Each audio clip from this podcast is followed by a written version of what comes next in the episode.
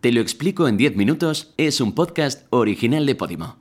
En él te contamos sobre aquello que siempre te has preguntado o simplemente cosas que te gustaría compartir con los demás. Escucha todos los episodios gratis en el link de la descripción.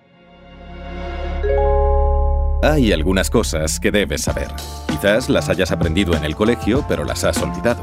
Pueden ser temas sobre los que siempre te has preguntado o simplemente cosas que te gustaría compartir con los demás. En esta serie te enseñamos un poco más sobre todos esos asuntos curiosos que siempre es bueno conocer.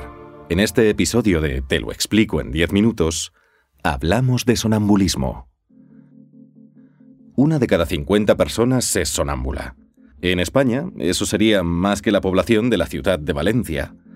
Ahora imagina Valencia llena de zombies.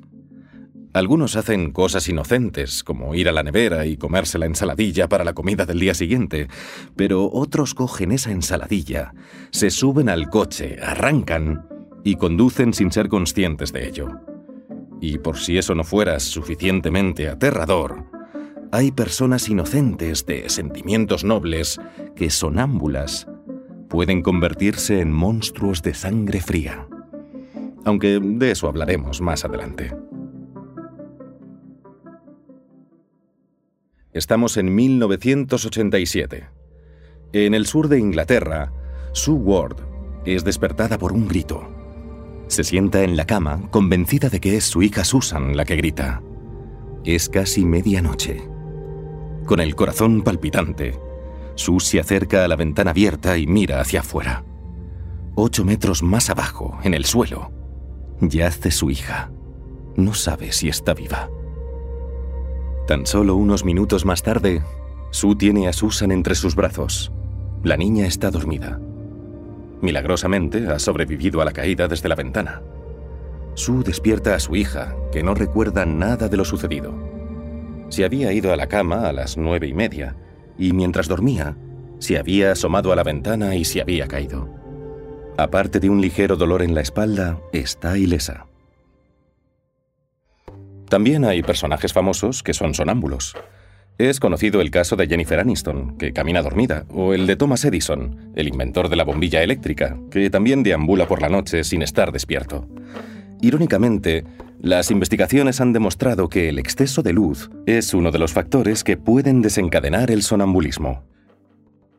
Así pues, Susan, que sobrevivió ilesa a una caída de 8 metros mientras dormía, no es el único ejemplo de este fenómeno que hasta el 35% de nosotros experimentamos de niños. Aunque la ciencia aún no puede explicar completamente qué es el sonambulismo. Sabemos que el sonámbulo puede funcionar perfectamente como un ser humano despierto y consciente en términos de habilidades motoras y de lenguaje. Lo escalofriante es que la conciencia normal está completamente interrumpida y que el sonámbulo no tiene ningún recuerdo de lo que sucedió cuando se despierta. Pero, ¿significa esto que tu dulce marido, que ronca de forma molesta, pero que por lo demás no podría soñar con hacer daño a una mosca, puede convertirse de repente en un monstruo voraz? En teoría, sí.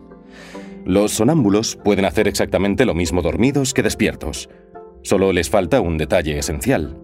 La moralidad. Esto se debe a que la parte del cerebro que nos hace controlarnos está desconectada. Por eso los sonámbulos pueden tener sexo desinhibido con extraños, son capaces de conducir y pueden llegar a matar a varias personas antes de despertar. Si llegan a despertarse porque la probabilidad de que el sueño, sumado a la velocidad, tengan consecuencias fatales para el conductor es bastante alta. Afortunadamente, la gran mayoría de los sonámbulos son bastante pacíficos, a pesar de la espeluznante mirada que les hace parecer huéspedes de nuestra realidad. El sonámbulo pasa de la vigilia a estar dormido a través de la puerta conocida como fase de sueño. Conoces bien lo que se siente. Los párpados se vuelven más pesados y una ola de cansancio inunda tu cerebro. A partir de aquí se pasa al sueño no REM, que es la segunda etapa. Tú duermes, tu cuerpo se restablece, recarga las pilas. A partir de aquí debes deslizarte hacia la fase REM, esa fase de los sueños en la que le das una colleja a tu jefe delante de tus compañeros te pegas un atracón gratuito de pasteles en la panadería de tu barrio o tienes una imperiosa necesidad de orinar sin poder encontrar un baño. el sonámbulo no llega a la fase REM. Normalmente, nuestro cuerpo apaga la parte motora y por eso estamos más o menos paralizados mientras dormimos. Pero en el sonámbulo, el cuerpo no está paralizado. Por eso puede abrir los ojos, salir de la cama y hacer cosas cotidianas como abrir la nevera. Por otro lado, la conciencia no se enciende. La actividad de los lóbulos frontales, que son la parte humana de nuestro cerebro, es mínima. Esto explica por qué el sonámbulo puede hacer locuras como saltar desde un tercer piso o conducir un coche sin estar realmente despierto. El sonambulismo es la palabra latina que viene de la unión de las palabras sueño y caminar. Antiguamente se pensaba que la influencia de la luna podía inducir al sonambulismo y la locura. No en vano, la palabra lunático deriva de luna. Hoy en día sabemos que la luna no provoca trastornos mentales y que el sonambulismo está causado por otros factores más internos. Pero todavía no está del todo claro cuáles son exactamente. Los científicos de todo el mundo están de acuerdo en una cosa. No se sabe por qué algunas personas pasan la noche deambulando inconscientes. La conciencia es la parte con la que verdaderamente eres tú. Sin tu conciencia, eres simplemente un robot. Todo lo demás son procesos automáticos. Si eres sonámbulo, es probable que te encuentres con tu padre delante de la nevera a las dos y media de la madrugada, porque el sonambulismo es hereditario. Pero hay otros factores, además de los genes, que te hacen salir de la cama para asaltar la nevera en busca de un tentempié en mitad de la noche. Los periodos de estrés desencadenan el sonambulismo, o el exceso de luz cuando se necesita dormir. Así que, después de todo, tal vez la luna llena tenga algo que ver. Uno de los casos de sonambulismo más increíbles de la historia es el de Kenneth Parks, un cariñoso padre de familia que una noche se presentó en la comisaría local y dijo, Creo que he matado a alguien. Parks mostró sus manos. Estaban llenas de cortes sangrientos, pero no tenía ni idea de cómo se los había hecho.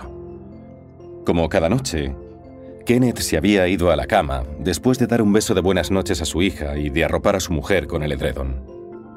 Poco después, se había quedado dormido. Pero antes de llegar a la fase REM, su conciencia se detuvo a medio camino entre la vigilia y el sueño profundo. Se levantó y, sin vestirse, buscó las llaves del coche y se puso al volante, dirigiéndose, como tantas veces había hecho despierto, hasta casa de sus suegros. Parks condujo los 23 kilómetros que los separaban y aparcó el coche. No fue difícil encontrar la llave que dejaban sobre el marco de la puerta y abrir la cerradura. Parks entró en la casa y llegó al dormitorio de los suegros, donde ambos dormían profundamente. Una vez allí, sacó un cuchillo y apuñaló a su suegra en la garganta. No se sabe si la primera puñalada fue mortal. Tampoco importa, porque a esa primera apuñalada le siguieron muchas más tantas que destrozó por completo a la persona que amaba cuando estaba despierto. Se ensañó de tal manera que podría haber matado a diez personas con esas puñaladas. En medio de su furia, también hirió gravemente a su suegro, que consiguió sobrevivir al ataque, pero se quedó traumatizado de por vida. Tras el asesinato, Parks se dirigió a su coche, se puso al volante, metió la llave en el contacto y comenzó a conducir, cuando de pronto se despertó. Se detuvo y paró el coche. Se miró a sí mismo. ¿Por qué no llevaba nada de ropa, aparte de los calzoncillos y la camiseta?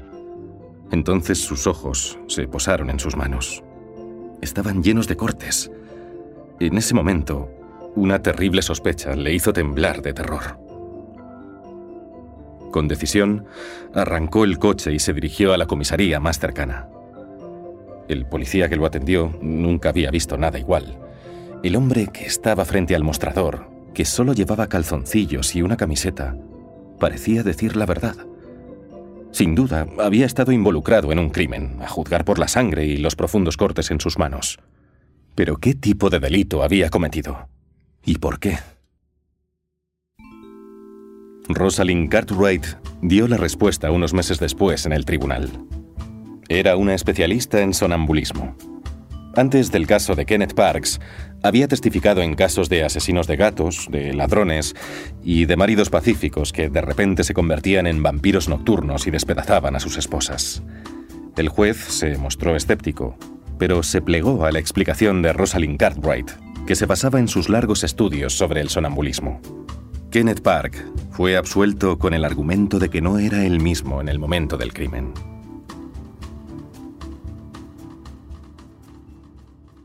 No es tan sencillo despertar a un sonámbulo.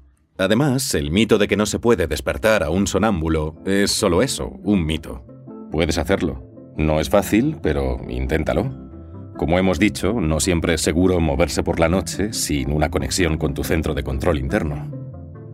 Asegúrate de que las luces están apagadas, o al menos atenuadas, cuando te vayas a dormir. Y hazte a ti mismo, y a quien duerme contigo, el favor de respirar profundamente cuando apoyes la cabeza en la almohada. El estrés puede inducir el sonambulismo. Recuerda, no todos los sonámbulos saben que lo son. Así que no culpes a tu pareja por haber vaciado la nevera anoche. Tal vez fuiste tú.